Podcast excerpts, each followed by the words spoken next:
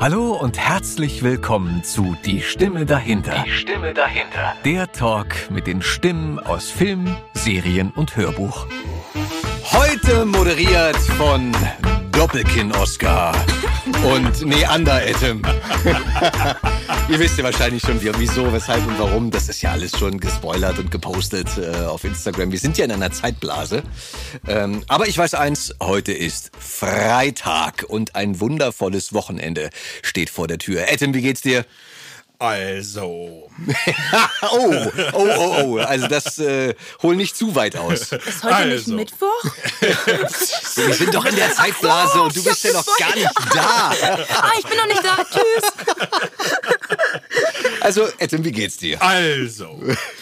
Wettertechnisch betrachtet fühle ich mich miserabel, denn es ist immer noch kalt Ja. und dementsprechend bin ich down getrimmt.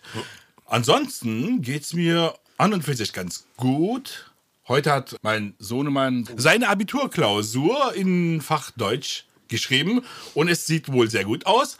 Dementsprechend auch diesbezüglich gute Laune. Ah, sehr schön. Ich gratuliere dir. Dankeschön. Wir warten mal die Noten ab. Aber er meinte, er hat ein sehr gutes Gefühl gehabt. Also, Okay. also mal gut. ähm, cool. Ja, ansonsten äh, heute den ganzen Tag gearbeitet.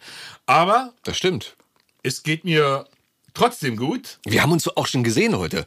Ja. Äh, zweimal sogar schon. Ich habe mir Kaffee geholt aus Etem Studio und äh, bin dann eine Etage nach oben gewandert und da haben wir weitergearbeitet an einer tollen Serie, die wahrscheinlich jetzt schon online ist. Ich darf es trotzdem noch nicht sagen, glaube ich. Ich bin vorsichtig. Ich bin vorsichtig. Top Secret. Ja, ja. Ja, ansonsten bin ich sehr gespannt auf unsere quirlige Studiogästin. Und ihr habt es ja schon, ihr habt es ja schon gesehen, wahrscheinlich im Titel, aber wir haben heute wieder mal eine bezaubernde Gästin bei uns zu Gast. Ihr kennt die junge Dame aus diversen Produktionen. Ich fange kurz an mit einer Produktion aus dem letzten Jahr, wo wir auch zusammengearbeitet haben. Ja. Bei Marvels Eternals natürlich kennt ihr sie als Sprite. Fanta Sprite Ihr Cola. kennt sie als, äh, als Lexi aus äh, Chucky und die Mörderpuppe aus der Serie natürlich. Ihr kennt sie aus Suicide Squad. Die Lady heißt Stormbraid, die sie ähm, spricht. Äh, Ihr kennt sie aus Dora und die Goldene Stadt. Ihr kennt sie aus Babysitter, Killer Queen. Ihr kennt sie aus The Life After. Ihr kennt sie auch aus dem deutschen Fernsehen, aus Der Lehrer als Party Esra. Hier ist Delia Flechtner! Was für eine Ankündigung. Geil. Ich freue mich. Wir freuen uns, dass du da bist. Ja, und heute ist natürlich Freitag, Leute. natürlich, natürlich ist heute Freitag. Wie geht's dir? Äh, ja, ganz gut. Ich, habe ja Chai, ich habe ja Cola, ich habe ja Mandeln und äh, was ist das? Ach so, Erdnüsse. Mir geht's eigentlich äh, ganz gut, ja. Alles, was vors Mikrofon gehört. Auf jeden Fall. Ey, würden wir ja richtig eine Session machen, wenn das alles so No-Gos. Aber jetzt, Beste. Du, wir haben auch noch Chips hier so ein bisschen. Ähm, Oh, wir krass. haben Kettle Chips, die können wir dann auch noch. Sweet Chili and Sour Cream. Geil. Ja, Ähm, später. Ich bin gerade eigentlich gut hier äh, versorgt. Okay, okay, cool. Ach, schön. Wie gesagt, danke, dass du da bist und cool, dass es dir gut geht. Ja. Ähm, der, ja. Du bist unser jüngster Gast, beziehungsweise krass. unsere jüngste Gästin, die wir bis jetzt im Studio hatten, wenn ich mich nicht irre, oder, Etem? Ja, das ist so, glaube ich. Krass. Genau, der jüngste war Amadeus. Ja. Ja, Amadeus ist äh, Und, und, und die jüngste ist es. Ähm, es. Es, ja, Esra. Party Esra. Party Esra. Esra. Der, der ist die äh, jüngste, Ach, die wir als Haben. Du bist, du bist, äh, also Wikipedia sagt, du bist am 23. Juli im wunderschönen Jahr 2000 geboren. Ja, bestes Jahr. Du bist ein Millennial sozusagen. ja, und ich muss Krass. nie zählen, wie alt ich bin. Ich bin immer so alt, in was für ein Jahr wir auch gerade sind. Das ist Richtig einfach. geil. Das ist einfach. Ja. Geil. Das ist cool. Ähm, Und dann- erster Tag Löwe. Beste Sternzeichen. Oh, alles klar. Uh. wann, wann kommt der Löwe durch bei dir? Immer. also eigentlich glaube ich so gar nicht an so Sachen wie Sternzeichen. Aber ich habe mal was gelesen über den Löwen und da steht so viel drin, was einfach mein ganzes Leben lang immer so gestimmt hat. Vor allem auch diese ganzen Sachen mit Schauspiel stehen beim Löwen drin. So Löwe liebt es auf der Bühne zu stehen und so. Steht alles da drin. Krass. Richtig krass und das wusste ich nicht. Was war das für ein Astro, Astro-Ratgeber? Äh, Google? Google. Alright, alright. Deria, jetzt ist natürlich meine erstmal so meine Kartoffelfrage logischerweise. Deria, was ist das für ein Name? Wo kommt der her? Mein Name kommt aus der Türkei und der bedeutet das Weite vom Meer, der Horizont vom Meer. Wie schön. Ja. Wie schön. Das ist ein sehr schöner Name. Ich liebe auch das Meer. Warte mal, mal jetzt ganz doof. Das heißt, ihr beide könnt euch auf Türkisch unterhalten und ich kann nichts verstehen. Evet. Ja. Konuşabiliriz. Doğru söylüyor. Haklısın. Ja. Okay, okay. Aber warte mal, dein Nachname ist ja Flechtner. Ja. Und es gibt ja auch noch einen Kollegen, der Flechtner heißt, der Ja. Peter.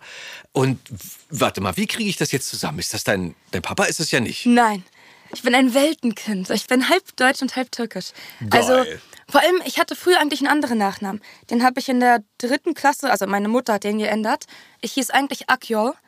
Das ist der Nachname von meinem Vater und von der Familie. Ja. Aber ähm, ja, in der Schule oder allgemein mit einem deutschen Nachnamen ist ein bisschen praktischer hier. Ist einfacher. Ja. Erleichtert dir was? Hast, also hast du den Unterschied?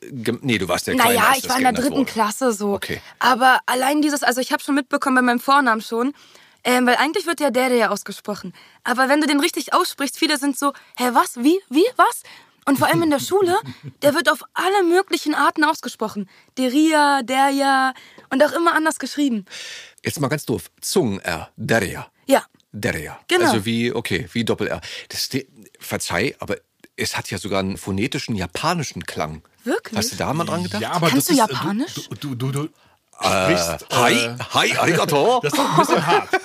Also Überhaupt nicht. im, im Türkischen sagt man dann Derya. Ja. Also Ja. das R wird gar nicht so stark äh, betont. Es wird halt gerollt so. Derya sagt man nicht. Derya. Also Ja. da Okay, ein ist es bisschen weicher. weich, Ja. Okay, dann ist das ein definitiv ein Unterschied. Zum Ja. Japanischen wurde es ja dann doch relativ äh, ausproduziert. Ja. Mein. Spitzname in der Türkei zumindest ist Derya Gülle. Und das heißt so die Rose vom Meer. Und wir hatten auch ein Boot, so ein Sch- Fischerboot, was so hieß. Das irgendwie mit mir Auf deinen Namen ist Boot. getauft Ja, ja, genau. Also als ich auch klein war, hieß das Boot auch so. Das haben wir aber jetzt verkauft. Ah, schade. Ja, aber voll schön. Das ist es. Wo genau bist denn du geboren? Ich bin in Berlin geboren. Welchen in Bezirk? In Tempelhof. Tempelhof. Ja, Tempelhof Schöneberg. Yeah. Also richtig voll drin im Kiez. Ja, voll. Geil. Auch noch immer. Tempelhof ist einfach so meine Hut. Und das war dann so, ich meine, wie jemand, der nicht aus Berlin kommt, wird sich das nicht vorstellen können, aber Tempelhof, Schöneberg sind ja meistens Mietwohnungen, ne? so große Häuser, Mehrfamilienhäuser oder bist du so in so einem Einfamilienhaus Äh, irgendwo? tatsächlich hat meine Oma damals, als sie neu geheiratet hat, so ein ähm, Haus da in dieser Siedlung am Tempelhofer Feld. Fliegersiedlung. Genau, und da bin ich halt aufgewachsen. Also mit meiner Oma und so zusammen. Da hat auch mein Onkel drin gewohnt und meine Mutter und mein Bruder alle. Und jetzt wohne ich aber in einer eigenen Wohnung. Aber auch in Das, Tempelhof. aber das muss ja richtig groß gewesen sein dann, Ja, schon. wenn Also, da so viele Leute mit drin gewohnt haben. ja, als Kind vor allem war es geil, weil wir hatten auch einen Garten. Cool. Und es ist halt trotzdem so überall nah dran, weißt du? Es Mhm. ist nicht weit weg. Das ist ganz geil. Aber jetzt, ey, das war ja damals, als meine Oma geheiratet hat, musst du dir vorstellen. Also ewig her. Jetzt kriegt man ja gar nicht, jetzt kriegst du keine Einzimmerwohnung mehr in Berlin. Das ist so krass. Das stimmt, das stimmt. Es ist wahnsinnig teuer geworden. Wann bist du das letzte Mal umgezogen? Ähm, ich bin nur einmal umgezogen in meinem Leben. Ich bin äh, im Corona-Jahr 2020. Ja. Ja, da bin ich umgezogen. Okay. Ja, Und das vorgestern. war ja auch schon vorgestern. teuer mit den Mieten damals, ey. Ja. Wahrscheinlich. Aber du hast was gefunden, was einigermaßen bezahlbar ist. ja, ja, schon. Okay, Schon. okay, sehr gut. Bist du in die Kita gegangen? Ja, ja, bin ich. Aber keine Erinnerung mehr, logischerweise. Also dein Werdegang, so Kita, Kindergarten, Grundschule, äh, An sich schon, aber ich hatte so eine chaotische ähm, Schulzeit. Warte, Kita bin ich auch in Tempelhof gegangen. Grundschule war ich auf mehreren, Oberschule auch.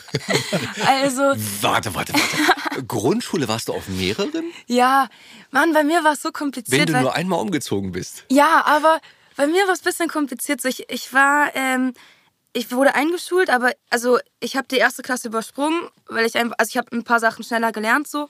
Und dann war ich in einer Klasse, wo ich war halt auch immer die Jüngste so. Ich war, vor allem bin ich für meinen Jahrgang, der eingeschult wurde, eh jung. Weißt du, man, ich bin gerade sechs geworden Ja. und bin dann eingeschult worden und bin dann direkt in die dritte gekommen, war quasi In mit die sieben. dritte? War mit sieben in der dritten dann irgendwann. Krass. Und dadurch war das immer so kompliziert. Und da waren so einige Sachen, vor allem weil ich halt vom Charakter so ein bisschen lauter bin und ein bisschen Energetischer. energetischer und das ist immer im deutschen Schulsystem nicht so gewünscht.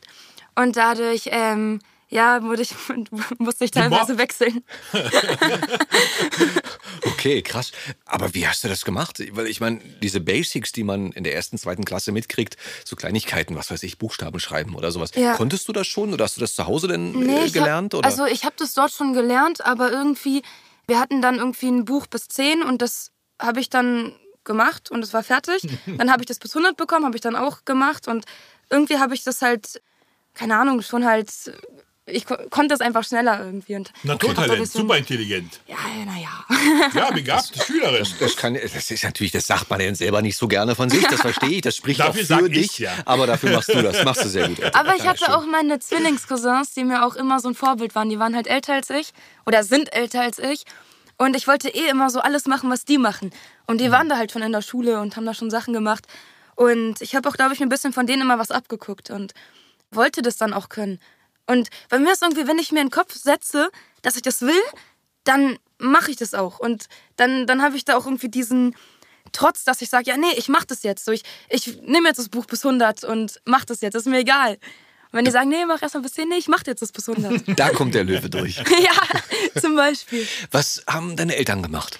Ähm, meine Mutter ist Krankenschwester und mein Vater ist, ist ja in der Türkei. Der ist offiziell Fischer, aber da haben wir jetzt so Touristenboote. Zwar das Baba-Boot in Manavgat. Ja, wenn ihr in Manavgat Ziele seid, kommt vorbei, ich mache euch guten Preis. ähm, Okay, und jetzt anschreiben, jetzt schon mal buchen.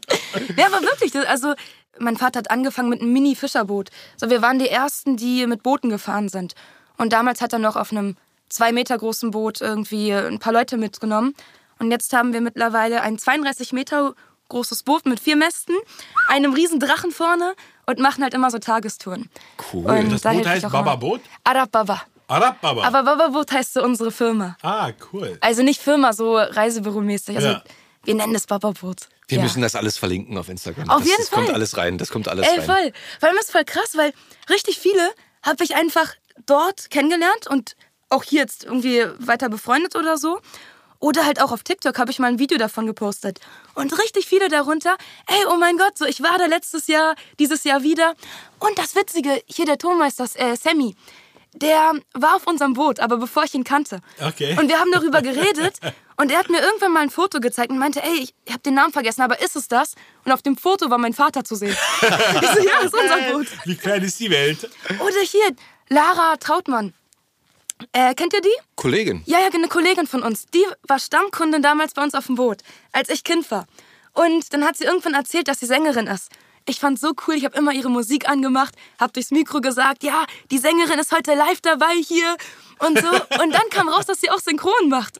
Und jetzt sind wir Kolleginnen hier. Wie geil Richtig ist das? krass. Ja, also da ist auch so meine Kindheit ähm, mit gewesen auf dem Boot und Das heißt, auch wenn du hier geboren bist, du warst als Kind viel drüben, du Ja. hast viele Erinnerungen an die Türkei? ja, an sich schon. Also ich war da in jeden Schulferien. Ja. Und jetzt immer, wenn ich halt mal frei habe oder ja, immer, ja, wenn die Zeit halt da ist. Dadurch, dass halt mein Vater dort wohnt und auch meine ganze Familie, mit denen ich halt auch sehr close bin und meine Cousinen und Cousins sind wie meine Geschwister so.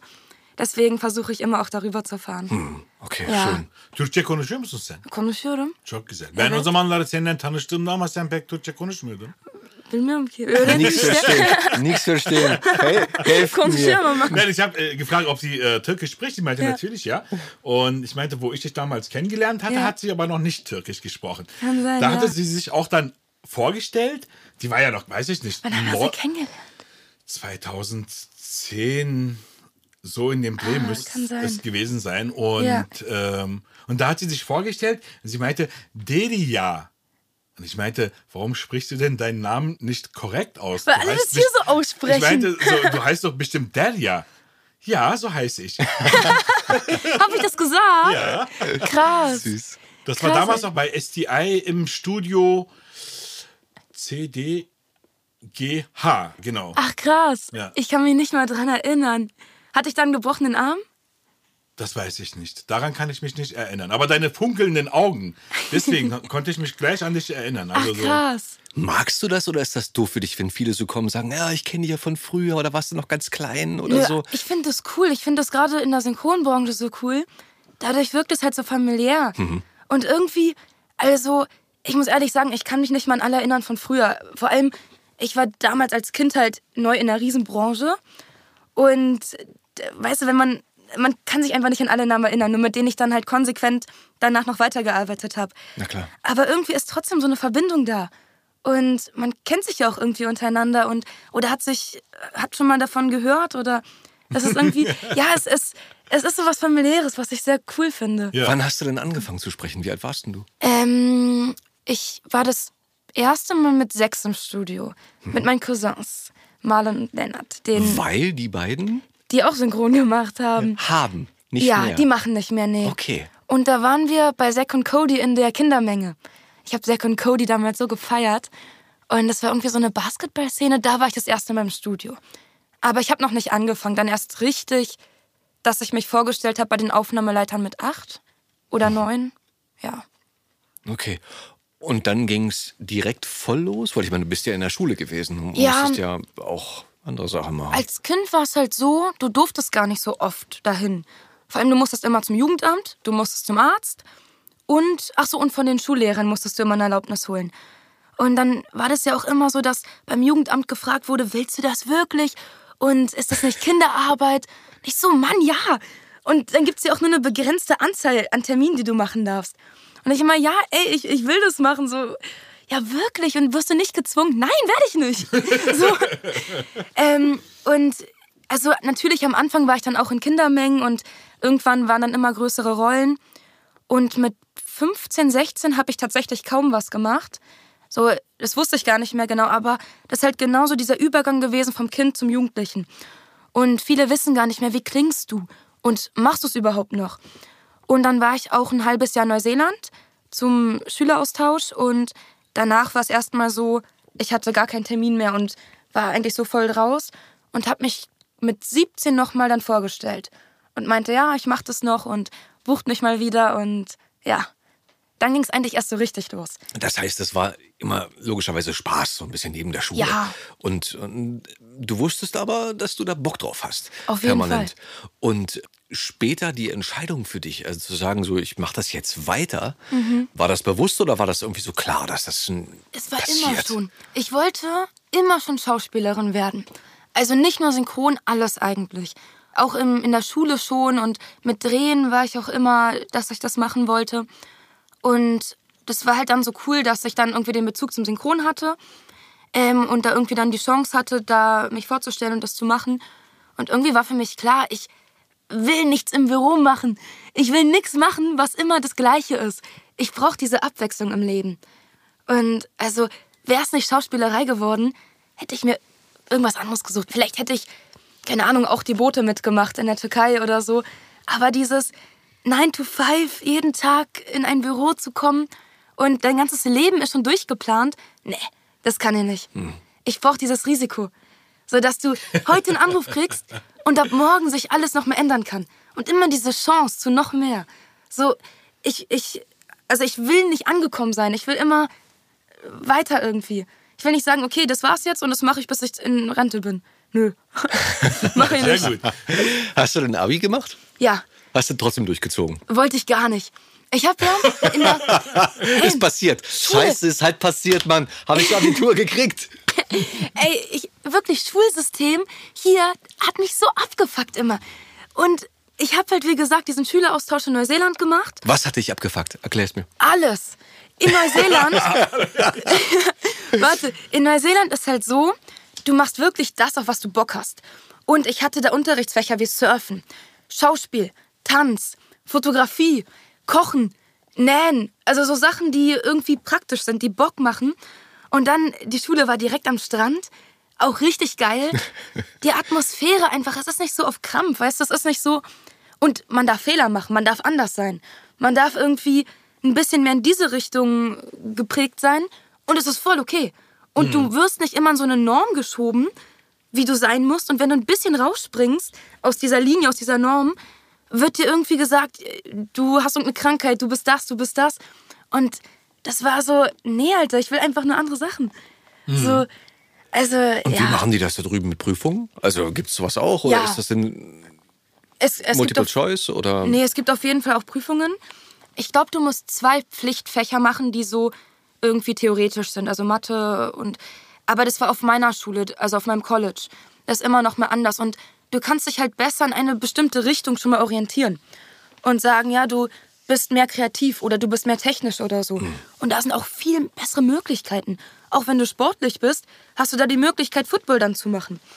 Und das ist dann auch halt, wird richtig gefördert. Wie war dein Sportunterricht hier?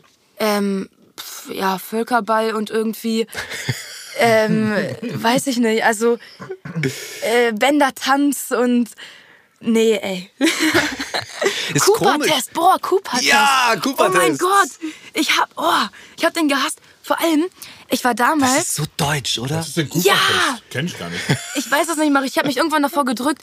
Du musst, glaube ich, du musst irgendwie in Kilometer in fünf Minuten rennen. ja, War das nicht so? Irgendwie, ich weiß es nicht mehr. Ich habe den gehasst, alles, was mit Leichtathletik zu tun hat. Nee, Mann. Aber ich kann mich halt noch erinnern, weil damals in der dritten Klasse oder so, da hatte ein Mädchen aus der Schule den Arm gebrochen und musste dann keine Prüfungen mitschreiben und musste auch keinen Sportunterricht und so machen. Und ich war so, oh Mann, also nicht so, dass ich es auch wollte, aber ich war schon so ein bisschen, oh geil, jetzt muss ich nicht mitschreiben. Ein, zwei Wochen später hatte ich meinen ersten Armbruch und dann hatte ich, ich glaube, danach noch acht weitere. Was? Deswegen habe ich gefragt, ich hatte in dem Alter alle zwei Monate meinen? Arm gebrochen. Was hast du gemacht? Ich war einfach sehr aktiv. Also, Die wollte einfach keine Arbeiten schreiben. Warte, warte, warte. Inwiefern warst du sehr aktiv? Was hast du gemacht? ähm, es war auch immer Pech. Irgendwann dachte ich, habe ich vielleicht Glasknochen, aber das war's nicht. Ich hatte wirklich Pech. Also ich habe ähm, halt, halt auch Fußball gespielt, aber dadurch kam nur ein Armbruch. Die anderen waren irgendwie so. Einmal kann ich mich dran erinnern in der Türkei, da haben wir auch Fußball gespielt, aber so nicht im Verein, sondern draußen irgendwie mit Freunden.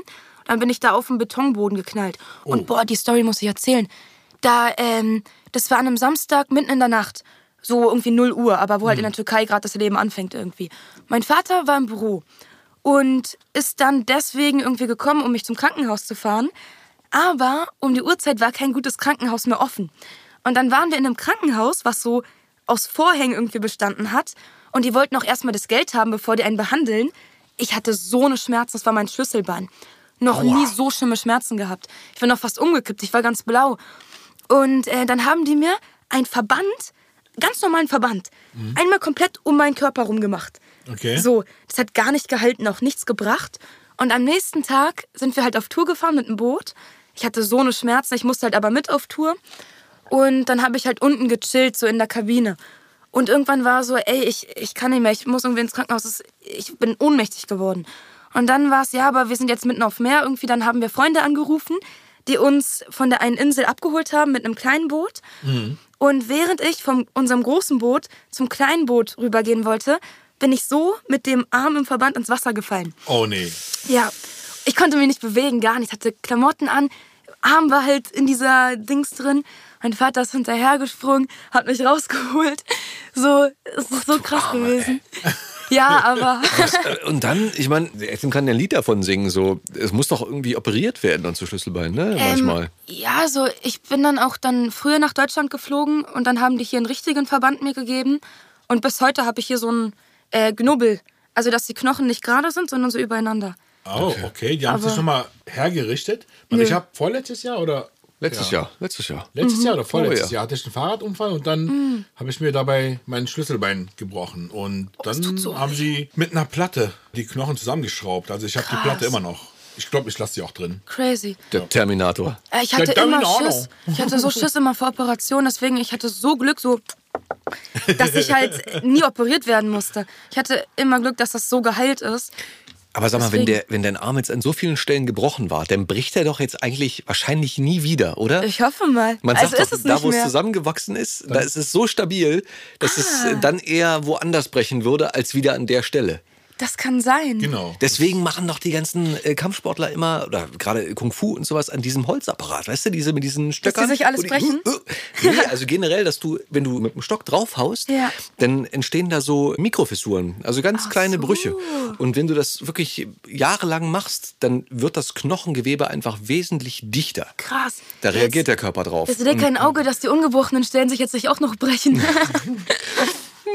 also Vielleicht sollte man es nicht zu sehr forcieren, aber, aber wenn man das halt in, in regelmäßigen Abständen so trainiert, dann wird der Knochen auf jeden Fall härter als beim äh, Otto Normalverbraucher. Krass. Mhm. Ja, wusste ich nicht. Warte, ich noch ein bisschen.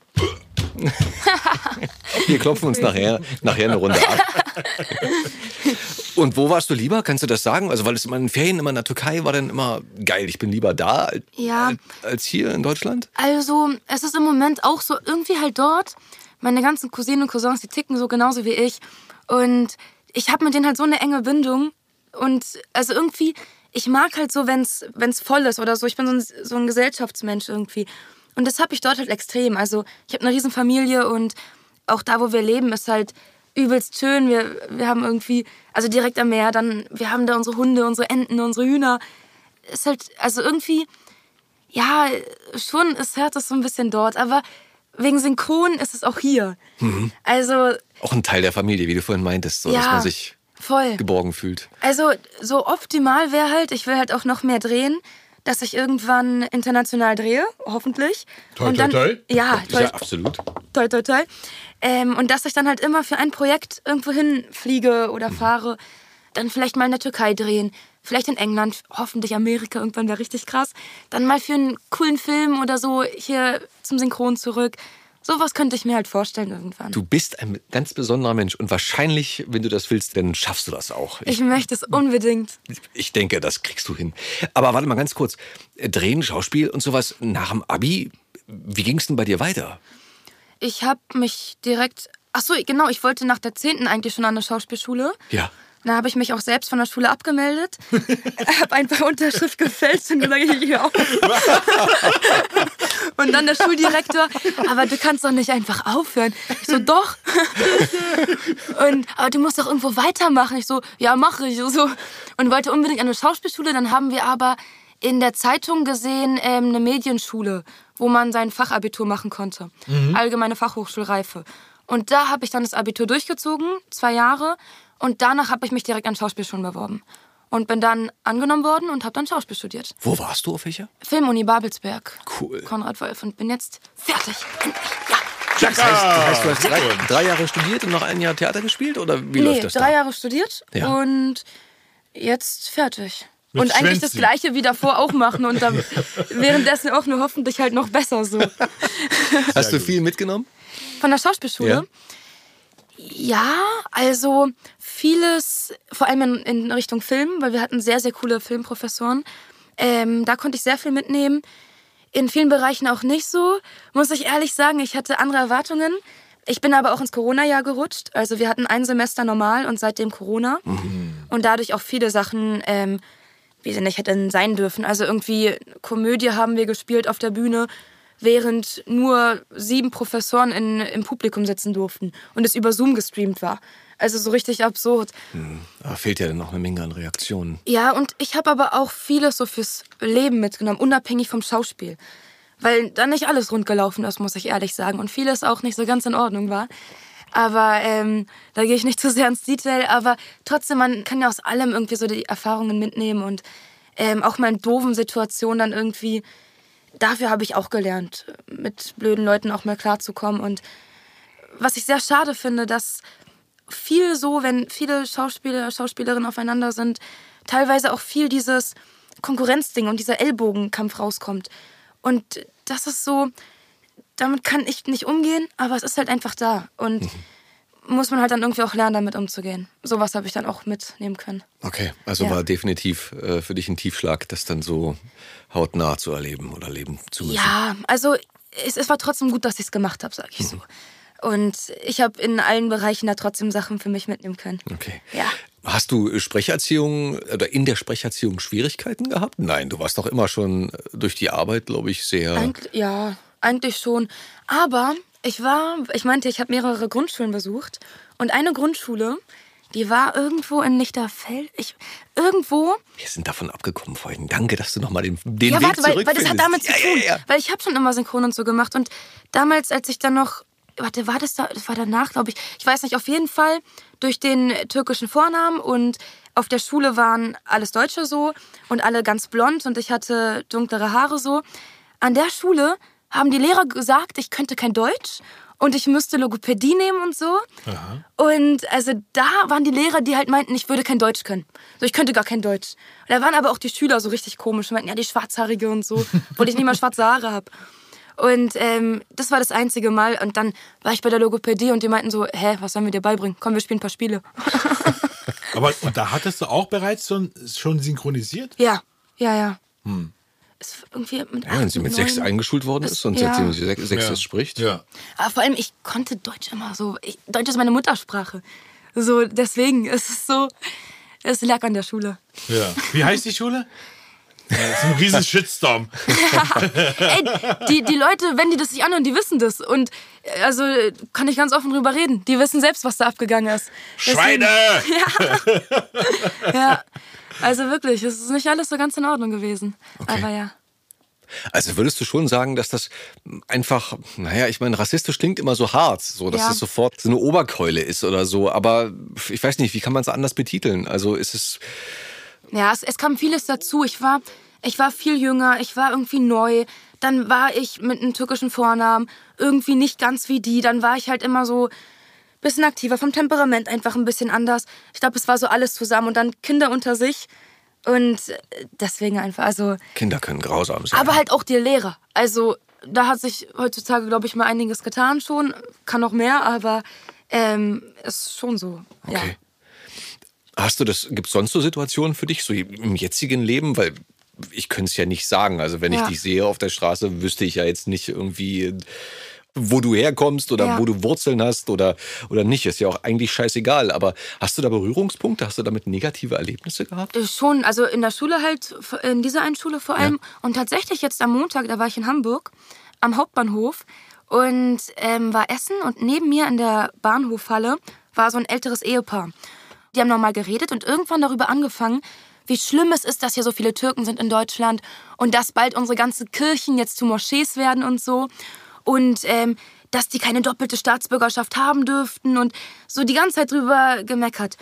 Und ich wollte was sagen, so in mir war so, Alter, warum? Und warum reden die das neben mir?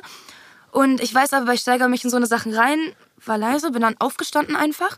Und ich saß so, die Frau saß quasi mit dem Gesicht, es sehen jetzt die Leute nicht, aber so, dass, wenn ich halt aufstehe, sie sich umdrehen muss mit dem Rücken. Ja. Ich stand auf, war dann hinter ihr und sie hat sich komplett umgedreht, wie so eine Eule, und hat mich die ganze Zeit gemustert. Ich gucke ihr dann auch in die Augen. Ich habe nichts gesagt, aber ich gucke ihr direkt in die Augen und ohne Scham, sie guckt mir weiter in die Augen. So richtig so, was willst du hier? Was, was, was ist das? Provokant. Ja, Oder sie fand dich sehr hübsch. ja, natürlich. Kann ja auch sein, dass sie einfach so Nein, mit vor so- Neid Natürlich. erstarrt ist und ja. Ne? Also ab und zu so schon, aber ja, anderes Thema. Okay, ja, ist ja auch nicht das Geilste so, aber trotzdem, es ist, ich glaube, viele können sich das nicht vorstellen. Ja. So, wenn du das nie hattest, so, und wir hatten mit Esra ja auch das Thema, ähm, dann ist es schon, finde ich, erzählenswert, an, an welchen Punkten sich das einfach doof anfühlt oder Ja. äh, wo man sagt, hier, denk mal darüber nach über, oder über dein Verhalten oder auch ständig so eine Frage oder so. Aber wie Ja. gesagt, ich finde, es gehört irgendwie dazu und, und manch einem gibt es vielleicht Ja. noch mal einen Gedankenanstoß. Ich finde die schlimmste Frage, woher kommst du? Hm. Ist so, weißt du, also we- wenn das so aus dem Kontext, also wenn man wirklich sich irgendwie interessiert, so, aber wenn es aus dem Kontext gerissen und dann so, nee, woher kommst du wirklich und so. Und tatsächlich mein Abschlussmonolog an der Schauspielschule war auch genau darüber, weil bei mir kommt ja noch hinzu, dass ich so genau zwischen zwei Ländern bin. Und dadurch halt, dass ich beides eigentlich bin, auch wieder gar nicht so richtig bin. Also egal, wenn ich einen Fehler mache, wird's immer so gedreht, dass es irgendwie was mit den Ländern zu tun hat, weißt du? Ah, okay. Und ich bin immer das, was die Leute gerade wollen, was für deren Geschichte gerade passt, was ich bin. Und obwohl das so gar nicht damit zu tun hat. Und auch in der Schauspielschule habe ich da ein paar ähm, Erfahrungen mitgemacht und habe dann wirklich im Abschlussmonolog so auch Zitate genommen davon und auch vom Leben Zitate und habe halt viel Privates reingemacht, aber auch aus einer Vorlage und habe da so wirklich das komplett einmal rausgelassen. So, wa- warum ist das so wichtig, woher man kommt? So, was bringt es dir jetzt, es zu wissen? Ist man jetzt ein besserer oder schlechterer Mensch? Nee, im Prinzip sind wir doch alles Menschen auf dieser Welt. Und diese ganzen Grenzen sind doch eigentlich nur ausgedacht. Ja, sind Oder? Grenzen im Kopf, ja. Die sind vielleicht mit einem Stift irgendwann mal eingezeichnet worden. Deswegen gibt es irgendwie jetzt die ganzen Kriege und irgendwie die Menschen hassen sich und irgendwie wird man ausgegrenzt und so. Aber wozu? So, eigentlich. Ja, das ist die Frage, ne? ja. Wozu? So, eigentlich sind wir alle Menschen, die genau gleich gebaut sind, die ein Herz haben, ein Gehirn haben und einfach vielleicht mit einer anderen Religion oder Sprache aufgewachsen sind. Aber die, da kann man ja auch andere Sprachen und Religionen noch ähm, dazulernen. Mich wundert's, dass du äh, so intensiv dieses Gefühl hast. Ich meine, du bist ja 24 Jahre jünger als ich. Und ich bin in den 90er Jahren war ich, ja, also hatte ich meine Jugendzeit und äh, das war halt eine andere gesellschaftliche Situation und äh, der Ausländerhass war hier anders präsent als in der jetzigen Zeit.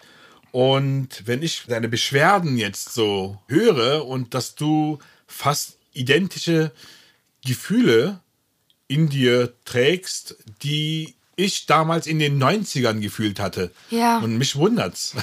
Ja, es ist aber, also es stimmt schon, es hat sich jetzt einiges geändert, aber es ist halt auch mehr im Moment noch, dass es sehr nach außen ist, was sich ändert. Und dieses Unterschwellige, was dann immer mitkommt. Und das habe ich halt oft auch in der Schulzeit oder Schauspielschulzeit, dieses, du redest mit einer Person und du weißt, in der Türkei reden einfach alle ein bisschen lauter vom Temperament. Ja. Und das habe ich halt auch ein bisschen so in mir. Und ich rede einfach und dann die Person vor mir hört mir gar nicht zu, sondern sagt dann nur, komm mal ein bisschen runter, bisschen leiser, komm, red mal ruhiger. Scheiße ey, mich bitte nicht an. ja, Alter, hör mir doch einfach zu so. Und das habe ich halt sehr oft auch das vom Temperament oder halt auch Aber das machen sie absichtlich, damit Ja. die dich aus dem Konzept bringen. dieses wirklich so äh, oder halt auch, dass mir dann irgendwie ein Monolog gegeben wurde, wo man so ähm, weißt du so, Wallah, ich schwöre, also Dings äh, bisschen Berlin-türkisch reden soll, sage ich mal, was ich halt privat gar nicht spreche. Und das habe ich gemacht, weil es halt irgendwie auch Comedy-mäßig war, hat ihnen gefallen. Dann wurde mir ähm, für das Szenenstudium dann auch eine Rolle gegeben, die auch deutsch-türkisch war, die auch eine coole Rolle war. Dann habe ich aber als Feedback bekommen, dass das noch Heimatsprache war. Und mal gucken, wie ich mit klassischem Text umgehen kann. Da war ich auch so, sorry, aber ich habe mir die Rolle nicht gegeben und ich habe hier mit einem klassischen Text vorgesprochen.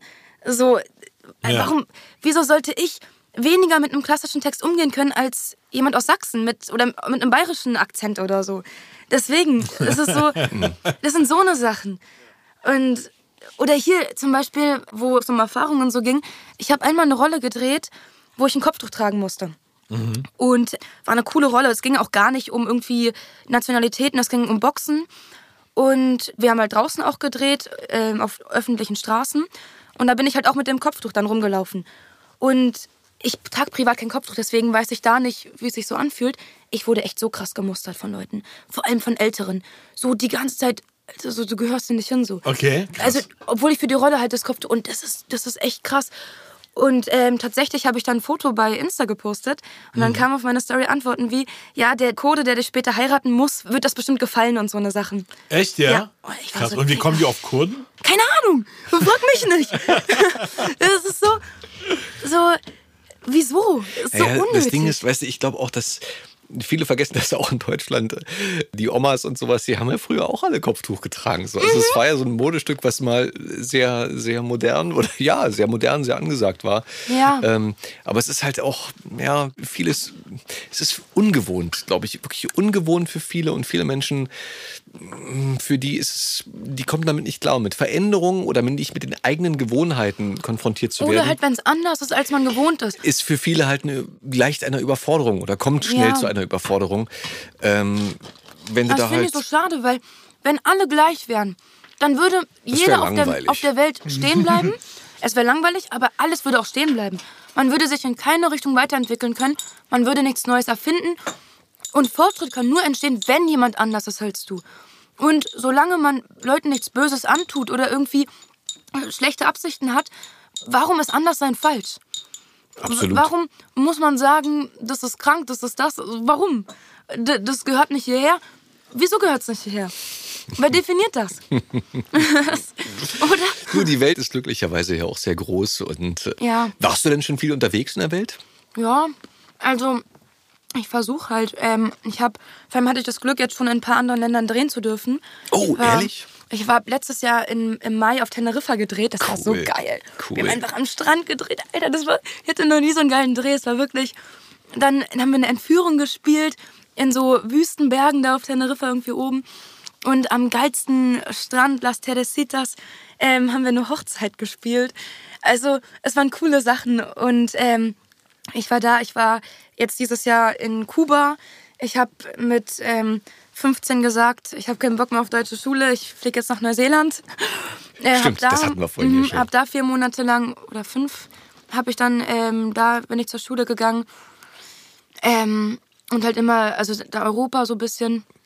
Ich kann halt nicht immer an einem Ort stehen bleiben. Ich will viel sehen und ich habe auch noch viel drauf. Ich wollte so Projekte in Südafrika auch noch machen. Aber zeitlich hat das immer nicht so geklappt irgendwie.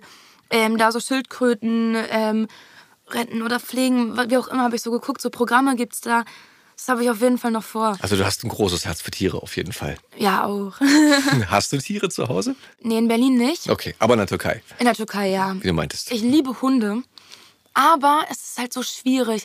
Und Wohnung und Stadt und irgendwie auch mit der Zeit. Und in der Türkei haben wir halt zwei Hunde, ähm, die draußen sind und dann halt mit den Enten und so immer spielen. Und äh, die sind da halt frei. Du musst nicht mit den Gasse gehen, weil die sind einfach im Garten und äh, können da rumlaufen. Und ähm, dann, keine Ahnung, gehen wir raus, äh, fahren da irgendwo hin und die laufen einfach nebenher. Und so ist es dann halt cool. Also da habe ich die Tiere. Bist du eigentlich in einer Künstleragentur? Du meinst so Schauspielagentur? Ja. Ja, bin ich. Ähm, bei Actors Garden bin ich. Und ähm, ja. Da kann man dich buchen sozusagen. Also für alle Agenten, die jetzt zuhören und alle Caster, ähm, ihr wisst Aber, Bescheid. Ähm, wie zielen die dich denn ab für jetzt, sagen wir mal, deinen Background als Deutsch-Türkin mit da in Betracht zieht oder auch für äh, Rollen, wo du einfach eine Deutsche zum Beispiel spielen könntest? äh, zum Glück gemischt bei mir. Also dadurch, dass ich halt auch den deutschen Nachnamen habe, ähm, ist es nicht so auf ersten Blick Klischeebesetzung. Da, ähm, also, und ich habe dann halt auch noch, dass ich halt irgendwie wie so ein Mittelding auch aussehe. Und ich wurde jetzt auch auf Spanierin besetzt und ähm, deswegen auch auf Teneriffa. Da war auch, ich habe mich noch nie irgendwo so krass zu Hause gefühlt. Ich wurde von niemandem gefragt, woher ich komme. Ganz im Gegenteil, jeder hat mich auf Spanisch angesprochen und war so, was, du kannst kein Spanisch? Wie? Wir dachten safe, du bist von hier. Okay. So, also da habe ich das Glück, dass ich ähm, so äh, nicht so in so eine Schublade gesteckt werde irgendwie. Aber das stimmt, das stimmt. Man kann dich wirklich äh, ganz vielseitig besetzen, finde ich auch. Zum Glück. Ja, wäre ja auch langweilig, wenn man nur eine Schublade bedient und dann Ja. äh, nichts anderes machen kann. Ja, vor allem dafür ist man ja dann auch Schauspielerin oder Schauspieler, ähm, dass man halt so alles Mögliche machen will. Und halt auch Rollen spielt, die man nicht in privat ist, sondern wo man sich wirklich mal ganz anders irgendwie bewegen kann und sprechen kann. Und das ist cool, das reizt mich irgendwie. Aber bist du denn jeden Tag im Studio? Synchron ja, Ja? schon. Ja. Okay, also es ist wirklich der, der Hauptteil. Ja, momentan. auf jeden Fall. Obwohl ich auch immer mehr jetzt äh, drehen auch möchte. Und mal gucken. Naja, es ist ja eine dankbare Zeit, was das angeht. Ich meine, gerade durch Netflix äh, und Mhm. durch viele internationale Produktionen und auch länderübergreifende Produktionen Ja. ist es, glaube ich, ähm, ist alles möglich. Ja, obwohl, also, was ich halt beim Synchron finde, ist, es ist zwar sehr viel zu tun, Ja. aber irgendwie, dass dadurch immer weniger Wert auf Qualität gesetzt wird. Und irgendwie so, es gibt immer weniger die Sachen, wo man so wirklich noch die Zeit dafür hat oder auch die Erwartung irgendwie da ist, da wirklich das Beste rauszuholen und es möglichst besser als das Original zu machen. Und vieles ist so ein bisschen schnell, schnell irgendwie das nächste und schnell Material und, und das ist irgendwie ein bisschen schade, dadurch, dass es so eine Masse gerade ist. Ja, Ja. Die Zeit wird generell schnelllebiger. Ne? Also ich glaube, Ja. so diese, wenn man zurückdenkt, finde ich, früher war so ein Kinofilm einfach lange im Kino und den Mhm. hat man sich lange angeguckt. Und heutzutage ist eine Netflix-Serie vielleicht ein, zwei Wochen auf Platz 1, 2, 3, 4, 5, 6, 7, 8, Und 9. dann ist das nächste. Und dann kommt schon das Neue und das rückt sofort in den Hintergrund. Und die Leute werden natürlich auch bei der Stange gehalten, aber haben auch die Erwartung, dass man hat das jetzt geguckt, zack, und dann kommt wieder das Nächste und das Neue und das Neue. Ja. Und das schwächt natürlich auch den Wert einer Produktion Ja. etwas ab, leider. Vor allem, weil es halt irgendwie jetzt so ist, es gibt ja so diese Legendenfilme oder Legendensongs, die Für dich, komm, Legendenfilm. Uh, Inglourious Bastards ist krass. Okay. Marvel-Filme krass. Ähm, boah, das war Braveheart. sehr spontane. Alle Marvel-Filme. Boah, Iron Man ist krass. Avengers. Oh. ähm, nee, aber so, also auf jeden Fall so die, diese wirklich Legenden-Sachen von, sind alle so schon länger her. Und jetzt die Sachen, die aktuell irgendwie produziert werden, weil es so viel ist, es ist so selten, dass eine Sache von jedem gekannt wird. Es ist eher so, wie du auch sagst, es ist eine Sache gerade aktuell, nach zwei Wochen ist sie wieder vergessen, weil das nächste kommt. Und dann ist es auch wieder weg. Und irgendwie dieser Hype ist nicht so, dass es dann irgendwie eine ganze Generation prägt, sondern es sind ganz, ganz viele Sachen. Und ich weiß gar nicht, wenn man jetzt in 50 Jahren auf die heutige Zeit zurückguckt, welchen Film man aufzählen würde, was, welcher Film für diese Generation spricht oder welcher Song. So auch von den Songs irgendwie, keine Ahnung, wenn ich so mit Freunden irgendwie, wir sind draußen oder hören uns Songs an oder so Updance-Songs, das sind meistens die 2000er-Songs. Sprich vor 20 Jahren, wo ich selbst ein Kind war. Und was, welche Songs? Gib mal zwei, drei Beispiele, was, was da so für dich reinzählt. Warte, warte, jetzt ist es so kompliziert. Wir Ich können habe das hab eine ganze. Playlist. ähm, Hathaway. Asha, Eminem, so, ähm, boah, du, ich, ich habe so viel in meiner Playlist, aber halt so diese, die auch in jedem Club dann immer laufen, weißt du, das sind äh, irgendwie trotzdem dann noch ältere Songs. Nimm dein Handy in die Hand, guck nach. Ja, komm. Jetzt wollen wir es wissen. Meine Spotify-Playlist von meiner Abschlussparty Ist sie denn von der öffentlich? Uni. Boah, weiß ich gar nicht. Man kann doch auch so Playlisten teilen. Ein Song zum so. Beispiel, den ich sehr geil fand und den ich immer noch geil finde, von Snap Power. Mhm. Das ist so einer meiner Favorites. Das äh, Ja. ist geil. Ich kriege immer gute Laune, wenn ich den Song höre. Ich, ich höre auch so gerne so Karibik-Vibes, so, äh, so eine Dance-Hits. Das, das gibt mir immer so Strandfeeling ja, und Rank, oder wie hieß der? Mr. Loverman. du meinst Shaggy? Shaggy. Mr. Bombastic. Ja, ja, ja, ja. Ka Ka Karibik-Feeling. Aber hier auch, auch von türkischen Songs sind auch so, weißt du, die Tarkan-Lieder, Schimmerik und, Mm. ähm, und so, das sind, die sind ja auch ewig alt so. Die sind auch nicht mehr aktuell. Irgendwie. Boah, ich, Ich habe schon mal mit Tarkan aufgenommen. niemals. Doch. Wo, wie, was? Damals, wo ich beim Radio gearbeitet hatte und er das Album Come Closer rausgebracht hatte. Und äh, da war er damals zu Gast bei Radio Metropol FM. Und ähm, wir haben ja damals die ganzen Zuspieler für Radio Metropol FM gemacht. Ach, krass. Und eine Woche oder zwei Wochen, äh, wo er als Studiogast dann im, beim Radio war, kam er inoffiziell zum Radio und wir haben den ganzen Tag Promo-Zuspieler produziert. Krass. Und, äh, und da haben wir zusammen ja, Aufnahmen gemacht. Und da meint er zu mir, ähm, wie, wie heißt du? Ich sag Etem. Und da meint er so, oh, nein, waren ja alles Türken da. Ach so, ja. Und meint er so, aber ein ganz schöner alter Name. Ich meinte, naja, dein Name ist ja auch nicht besonders neu, ne? Und nee, aber ein sehr cooler, toller Musiker, wirklich. Und nachdem wir, oder beziehungsweise nachdem ich mit ihm arbeiten durfte und sein musikalisches Können eins zu eins erleben durfte, habe ich echt ein ganz anderes Bild von ihm gehabt. Wirklich ein top professioneller Mensch. Mhm. Bodenständig. Und, äh, sehr bodenständig. Krass, ja. Hätte ich so auch nicht so erwartet. Und das Geile war, zum Beispiel, wo der an dem Tag dann offiziell beim Radio war, hat man dann an dem Tag den Notausgang bereitgestellt, dass er hinten durch das Gebäude zum Radio kommen konnte. Ja. Und vorne der Haupteingang war voll mit Fans. Und der hat das dann mitbekommen, meinte, da, da stehen doch äh, Fans da draußen. Da meinten wir, ja, da ist alles voll. Da meinte er, dann gehe ich erstmal zu meinen Fans. Und er hat sich dann wirklich die Zeit genommen. Ey, so bodenständig, Und das feier ich. das ist so genial gewesen. Dann ist er wirklich dahin und hat mit den Fotos gemacht und Autogramme gegeben und, und, und. Er hat sich wirklich Zeit genommen. Und da meint er so im Aufzug, ohne die bin ich doch nichts. Die sind Ja. doch Ja, da wegen voll. mir. Und wenn es die nicht gäbe, wäre ich ja auch halt niemand. Und das ist echt so geil. Also Ich das ist ein das so Eindruck schön. Eine sehr respektable Ja. Sichtweise. Macht Tom Cruise, glaube ich, genauso, ne? Der nimmt sich Krass. auch oftmals Ja? wirklich Zeit vor Also- den Ja. Auftritten dann Weil für ganz die Fans. ehrlich, also so, man ist ja trotzdem angewiesen, dass die Rollen einem gegeben werden, dass man irgendwie diesen Erfolg kriegt, dass man irgendwie, dass es gut ankommt. Und das funktioniert nicht alleine. So, du brauchst die Fans, du brauchst auch die Leute, die dir irgendwie bei der Musikbranche dann dich groß rausbringen oder beim Schauspiel, die dir die Rollen geben. Und ohne die bist du auch nichts. Gehst du denn So. auch so zu Casting-Treffen oder sowas? Machst du das? Bei, beim Schauspiel? Ja.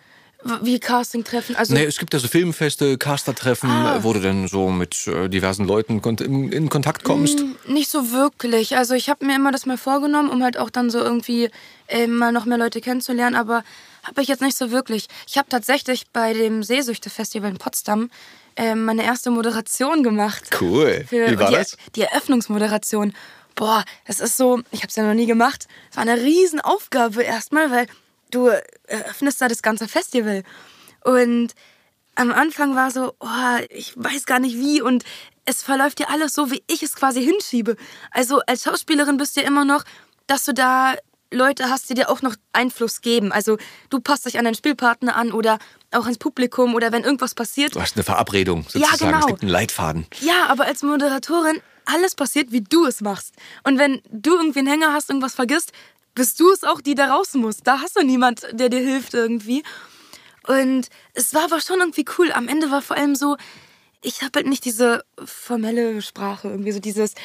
Und irgendwann dachte ich, ja, ich rede jetzt einfach, wie ich rede halt. Und habe dann so, äh, ja, also einfach dann auch Karteikarten ein bisschen zur Seite und einfach dann ins Gespräch und war eigentlich ganz gechillt. Also war mal eine coole Erfahrung irgendwie. Hat Spaß gemacht. Geil. Sehr schön. Bleibst du denn in Berlin oder ziehst du dich noch irgendwo anders hin? Jetzt neben Zieht mich- Neuseeland und Strand. Boah, es zieht mich auf jeden Fall woanders noch hin. Also, ich lasse es mir so offen. Ich, ich kann jetzt gar nicht sagen, was so Traumort wäre. Aber schon irgendwo, wo besseres Wetter ist.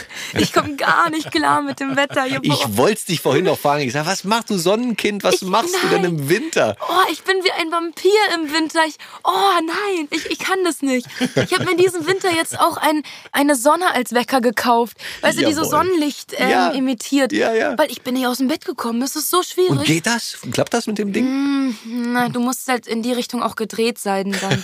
Also nicht so wirklich. Okay, also es muss heller sein eigentlich. Ja, weil, Alter, um 7 Uhr oder 8 Uhr auch aufstehen im Winter ist es halt draußen wie Nacht. Es gibt da diese Nanoleafs, kennst du das? Diese Nee. Wandbeleuchtung, diese LEDs, die kannst du dir zusammenstellen, wie du Ah, willst. doch. Und da gibt es auch, ähm, zum Beispiel, die haben Ja. das auch an der Wand. Und da gibt es auch so Modi, die dann dich wecken und die Teile sind so hell, ey, du wirst Ah. braun von den Dingern. Krass. Ja, best. Dann bin ich auch nicht wie ein Vampir immer im Winter. ja, also mal so gucken, was, was Tipp. mich so hinzieht. Also top wäre natürlich irgendwann international zu drehen. Und dann irgendwie ein Hollywood-Film wäre so richtig krass. Immer groß denken, Leute, immer groß denken. immer groß träumen. Und dann halt irgendwann mich selbst zu synchronisieren in so einem coolen Film. Am besten wäre noch so ein Marvel-Film. Das wäre geil. So The Spider-Girl oder sowas. Das wäre krass. Aber ja, mal gucken, Okay. was so kommt. Äh, bist du so sportlich, wenn du sagst so, also ich meine, dass du aktiv bist, hast du ja vorhin schon erzählt, Also aber Leichtathletikmäßig gar nicht. Aber ich mache halt Kickboxen so. oh yeah, Und- im Verein? Ich kann nicht schlucken. So. Ja, ja, also ich gehe nicht zu kämpfen, weil ich keinen Bock habe auf gebrochene Nase und so. Und Das ist immer schwierig bei uns im Job, ne? ja, und mich reizt es auch nicht zu kämpfen mit jemandem. Aber so zur Fitness oder halt mit einem Boxsack oder mit Pratzen, das ist cool. Das, da kann man sich so auspowern und ist irgendwie ein ganz geiler ähm, Ausgleich zum Alltag so. Mhm. Ja. Wie lange machst du das schon? Kickboxen, Ja. 2018, 19 habe ich angefangen. Okay, 2019. also seit jetzt knapp vier Jahren. Ja, also jetzt nicht so lange. Davor habe ich ewig Fußball gespielt. ja, und da bin ich auch so mehr oder weniger dann, ähm, dass ich dadurch dann auch drehen wollte, weil ich habe durch dieses Fußballinteresse die wilden Kerle übelst gefeiert. So von früher. Und das war halt genau dann mein Alter. Und dann war ja, ähm, dass irgendwie ein Fan dann dieser Nerf wurde. Der, und ich wollte da immer mitspielen. Und dann war ein Casting für die Teufelskicker. Da war ich auch sieben oder sowas. Und da wollte ich unbedingt mitspielen und habe dann halt auch mit dem Fußball und so, so Castings eingeschickt. Und dadurch bin ich eigentlich mehr oder weniger zum Drehen dann auch gekommen. Wie toll. Ich wurde nicht genommen, leider, aber das wäre so cool gewesen. Es war so ein Traum. Wer weiß, was da noch kommt. Aber und auf, ich meine, rückblickend, der Mensch äh, blickt in der Zeit zurück und sieht, sein Unglück war sein Glück. Ähm, Hat es dich ja auch jetzt schon weitergebracht. Ja, ja, auf jeden Fall. Das Interesse und auch, dass das nicht geklappt hat, hat dir ja keinen, wie soll ich sagen, keinen Stock in die Speiche geworfen, sondern du bist weitergerannt. Du hast das versucht und, oder geschafft, mehr oder weniger jetzt schon zu, äh, zu spielen, zu drehen. Ja, ich hoffe noch mehr auf jeden Fall. Bestimmt, ja, ja, bestimmt. Ja. Da kommt noch so einiges. Ja. Okay, aber du bleibst uns auf jeden Fall erhalten hier. Erstmal. Genau. Bis, bis die KI kommt, ja. Kommt die denn, meinst du? Also, ja, aber ob die so umgesetzt wird, wie wir vor Angst haben, weiß ich nicht. Also, für so diese schnellen Produktionen oder auch so für Voice-Over bestimmt. Ähm, aber ob so ein richtig hochwertiger Kinofilm von der KI synchronisiert wird, ah, weiß ich nicht. Kann ich mir schwer, schwer vorstellen. Also mal gucken. Vielleicht wird es einfach weniger für uns. Das könnte ich so denken. Ja. Ich wüsste doch nicht, welche Software dich ersetzen könnte. Ja. Deine, dein Dankeschön. strahlendes Gemüt, ey, das geht doch gar Dankeschön. nicht. Das kann doch gar nicht sein. Glaubt ihr denn, dass die KI kommt? Na, kommen wird die schon. Also die ist ja schon am Kommen. Mhm. Und ähm, aber ob die, also ich bezweifle es auch, dass die KI uns arbeitslos machen wird. Mhm. Das daran glaube ich nicht. Aber ähm, gewisse äh, Sparten wird sie schon einnehmen. Und Mhm. wie du gesagt hast, halt so Voice-Over und so weiter, so Sachbuchtexte Sachen. Ja. werden Ja. bestimmt demnächst gut gelesen. Ich finde halt an sich ist KI so als ganzer Begriff gar nicht so was Schlechtes, weil es kann ja auch helfen den Menschen. Also sagen wir mal Staubroboter oder so mit einer künstlichen Intelligenz eingebaut, ist ja eigentlich voll ein geiles Tool und voll die Hilfe für den Menschen. Oder irgendwelche Sachen, die den Menschen einfach schwerfallen, also als Unterstützung. Aber eine Kunstbranche zu ersetzen durch eine Maschine, frage ich mich halt, was soll der Sinn sein, außer dass es günstiger ist?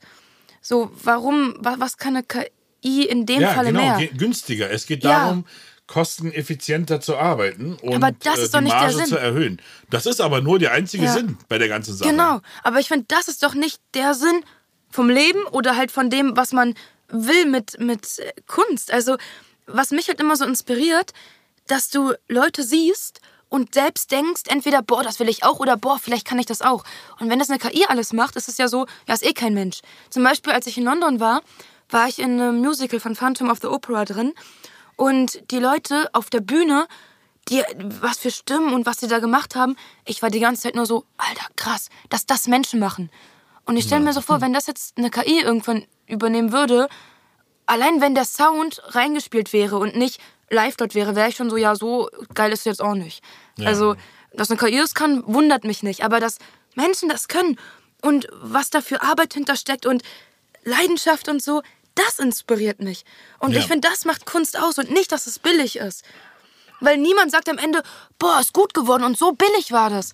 Vielleicht sagen das irgendwelche Geschäftsführer und dann suchen die ein Modell, um noch mehr Geld zu machen für, und mit noch weniger Aufwand.